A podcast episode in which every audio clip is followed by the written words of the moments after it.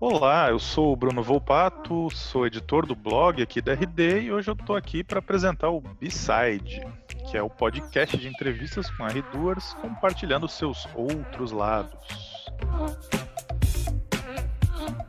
B-Side, o lado B dos R2. A nossa entrevistada de hoje é a Daiane Ramos, do time de Facilities, e ela tem muita história para contar. Além da sua experiência com gestão administrativa, ela fez parte da organização das Olimpíadas e Paralimpíadas em 2016. E olha só, e foi policial no exterior. Então, seja bem-vinda, Dai. Obrigado por aceitar nosso convite para a entrevista. E conta pra gente, qual que é o seu B-side?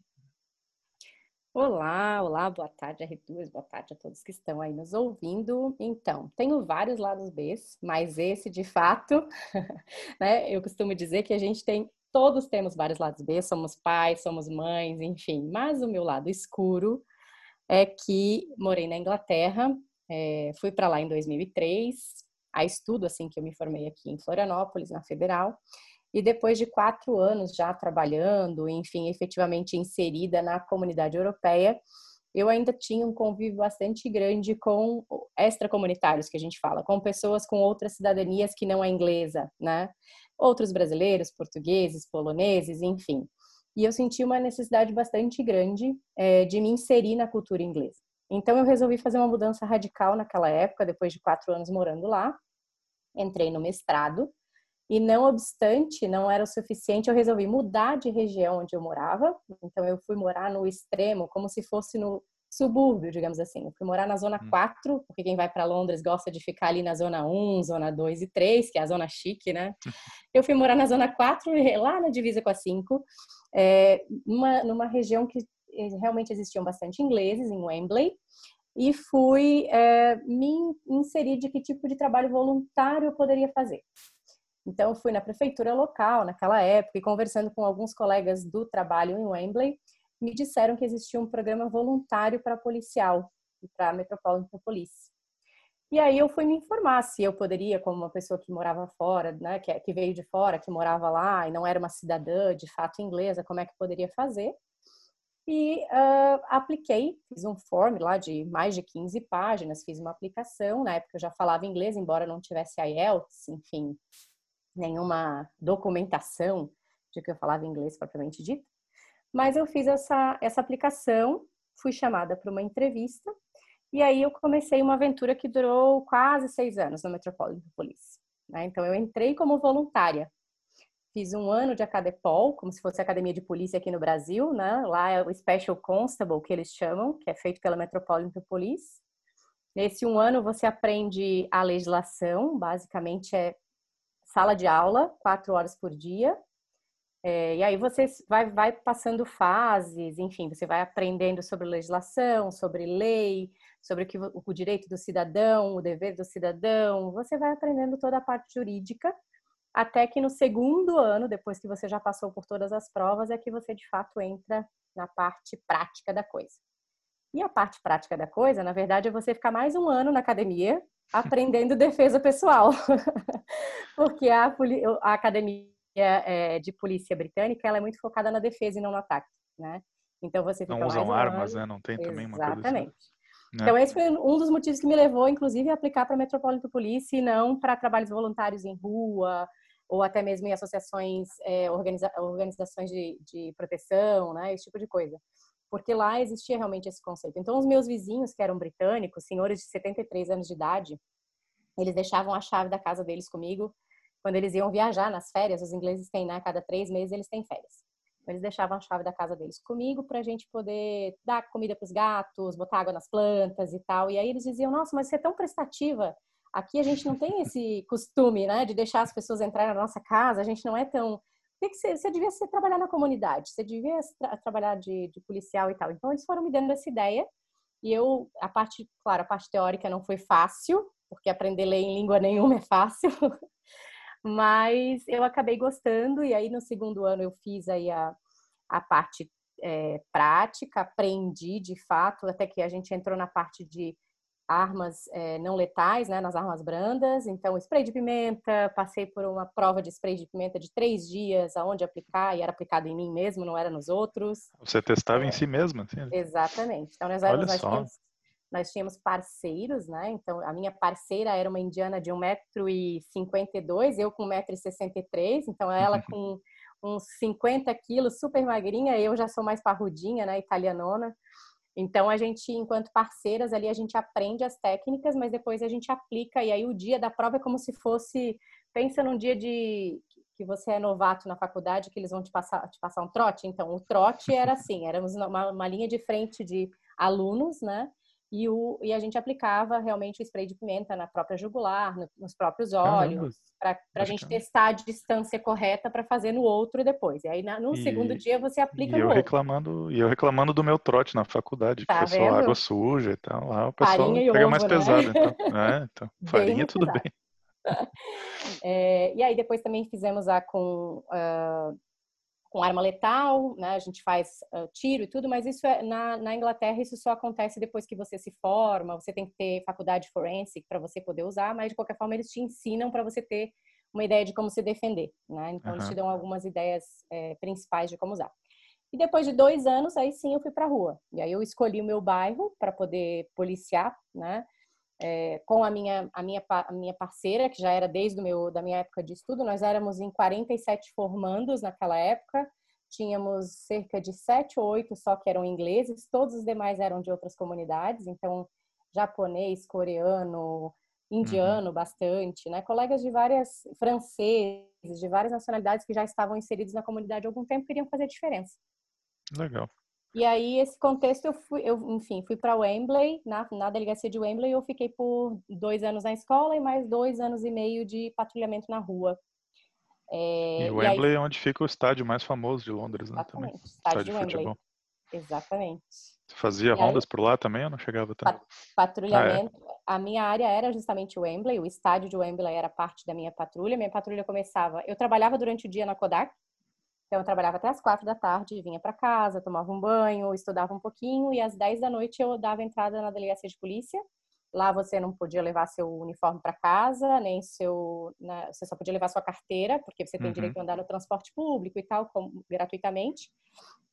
É, mas você não pode. Nada, nada na rua pode te identificar que você é um policial, até de fato que você esteja fardado, né?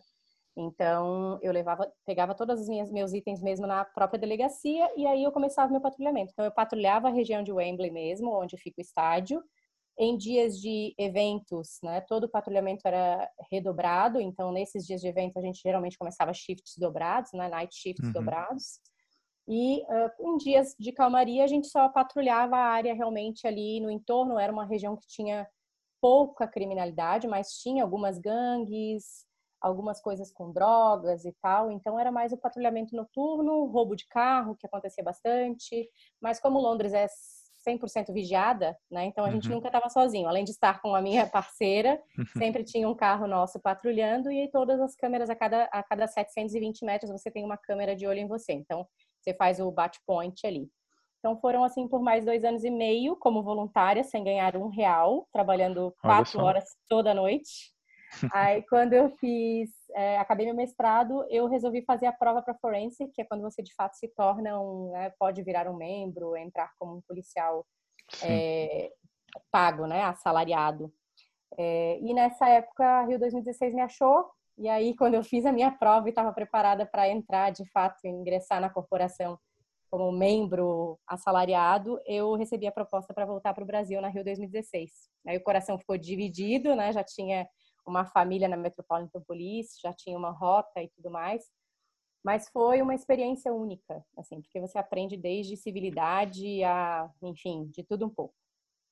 E teve alguma experiência que te marcou muito, assim, tipo, alguma situação complicada ou talvez, por outro lado, engraçada? Não sei o que você pode contar pra gente. Várias. Eu acho que se alguém lembra do meu vídeo quando eu, quando eu entrei na RD pediram para contar um vídeo engraçado, né? O meu vídeo, eu não gosto de câmeras, eu gosto de falar, mas não gosto de câmeras. O meu vídeo eu fiz uma, uma ilustração que na minha primeira patrulha, você vai junto com policiais é, pagos, né? Policiais que já estão de carreira há muito tempo. Então fomos eu e a minha parceira, junto com esses dois policiais, a gente foi fazer um patrulhamento noturno no carro deles, né? O, a, o carro da polícia britânica geralmente o é BMW e tal. Então eu estava atrás no carro, ela do lado e os dois policiais na frente e tal. A gente foi, a gente recebeu um chamado de um possível arrombamento de carro num estacionamento de um Asda, que é como se fosse o Angelone, né? Um, um, uns carros uhum. que estavam estacionados lá e alguém estava tentando arrombar e tal. A gente entrou e, e deu andamento na, na, na, sequência e tal.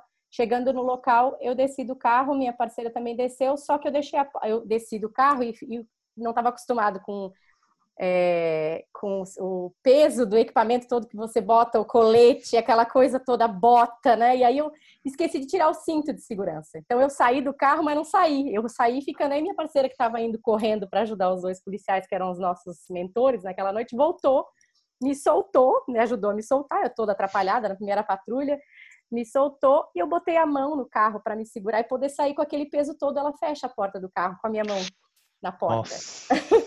Que bela estreia. e aí os meus quatro dedos, assim, por sorte a BMW era muito é, robusta e tal, e não era só ferro como aquelas, né, aqueles carros antigos, então ela tinha uma proteção e tal. Claro, machucou, mas, mas no, no calor que você tá, na, enfim, na pressa, na emoção, no, você nem sente. Abri a porta, segurei a mão e saí correndo junto. Partiu para a missão, né? E fui fazer o que tinha que fazer, até porque tinha dois, dois colegas que poderiam estar desassistidos de alguma forma, né? E então fui fazer o que tinha que fazer. Depois, quando tudo passou, enfim, não, a gente conseguiu é, recolher os dois, eram dois adolescentes, a gente conseguiu recolher os dois, levar para a delegacia e tudo mais. Eles não chegaram a concluir o, o roubo. É, aí, depois que a gente volta para a delegacia, a gente ri um monte, enfim, aí tudo, tudo vem, né? Aí bota e gelo aí, na mão e tá tudo resolvido. Foi só gelo, enfaixei, cheguei em casa morrendo de rir, contando, contando boas histórias. E tem uma outra história que todo mundo sempre me pergunta, né? Eu tenho uma marca na mão até hoje que foi, eu nunca, eu sempre, a gente sempre soube, todo mundo aqui já ouviu uma história de hooligan na vida. Quem nunca, né? Todo mundo sabe que na Inglaterra tem hooligans. Sim, mas você não famosos. sabe o que, que, é, você não sabe o que, que é até você lidar com eles, né? Então a gente foi foi para um jogo no, em Twickenham, que era um estádio é, um pouco mais afastado e aí eles pediram um reforço porque era um jogo é, Navy, né? Que era é, o pessoal da Força Aérea contra militares e uh, era um jogo de rugby, não era um jogo de futebol, até porque não é tão, não é tão futebol, não era tão, tão forte lá. E nesse dia a gente foi, foi como reforço e tal, até que a gente descobriu que existia uma possível inserção de grupos hooligans na, nas arquibancadas e que eles estavam no mesmo lado, então a gente foi chamado para tentar fazer esse essa vistoria, identificar. Então a gente saiu andando no meio da multidão, não dá para disfarçar, porque policial inglês usa aquela aquele troço na cabeça que todo mundo sabe o que, que é, não tem como. Por mais que uhum. seja azul e preto, não disfarça nada, né? Então a gente estava andando e tal, na hora que, ele, que esse grupo nos viu, eles acabaram é, aí meio que se enfrentando. Tipo, agora não tem mais o que fazer. Ou a gente se enfrenta aqui, porque realmente eles fazem enfrentamentos, é como se fosse é, guerra de território, né? Só que, assim, eu tenho 1,60m, minha parceira 1,50m e os caras têm 2, 2,5, enfim. Nossa. E a arma que eles usam são facas e tal. Então, na, na hora do pega pra capar, você não sabe o que fazer. Então, eu tava na, mais ou menos no quinto, sexto andar da arquibancada e esse grupo mais ou menos no terceiro. Eu fui andando devagar, só que eles começaram a se enfrentar e eu tinha que ou me enfiar. Bom, eu só podia me enfiar por baixo, porque na minha altura eu não podia tentar fazer nada diferente. Então, eu fui me enfiar por baixo para tentar me afastar, só que eles estavam tentando se esfaquear. Gente. Então, é, para a faca não pegar num deles, pegou na minha mão. Né? Então, eu tenho, uma, eu tenho, aqui um, eu tenho um na, um na mão e um outro de ônus depois que foi nas costas. É, mas, graças a Deus, todas as minhas aventuras na Metropolitan Police sempre foram de raspão, todas. Foram só marcas que deixaram boas risadas depois. Eu, não eu tive colegas que já tiveram outras situações piores que essa. Então, foram todas muito engraçadas e e no contexto de que eu entrei lá para me inserir numa, numa comunidade, eu acho que não podia estar mais inserida do que aprendendo né, de fato que são os hooligans na Inglaterra. Tomando, porque tomando facada de hooligan não tem nada mais próximo do que é isso. É verdade. Então foi, foi muito gostoso, foram, foram quatro anos e meio de dedicação aí, de colegas que eu tenho até hoje, inclusive essa minha parceira, eu depois, eu hoje faço eventos também, né? Então depois acabei fazendo o casamento dela na Índia, três dias de festa. Então são coisas que a gente leva para a vida. Legal. Bom, Daiane, obrigado por ter compartilhado o teu B-side aí com a gente. Muito massa, muito interessante as histórias. E é isso aí, gente. Até o próximo episódio. E quando passarem pela policial Daiane na RD, cumprimentem, né? Ela tá de olho em vocês. Obrigada. Valeu. Beijo.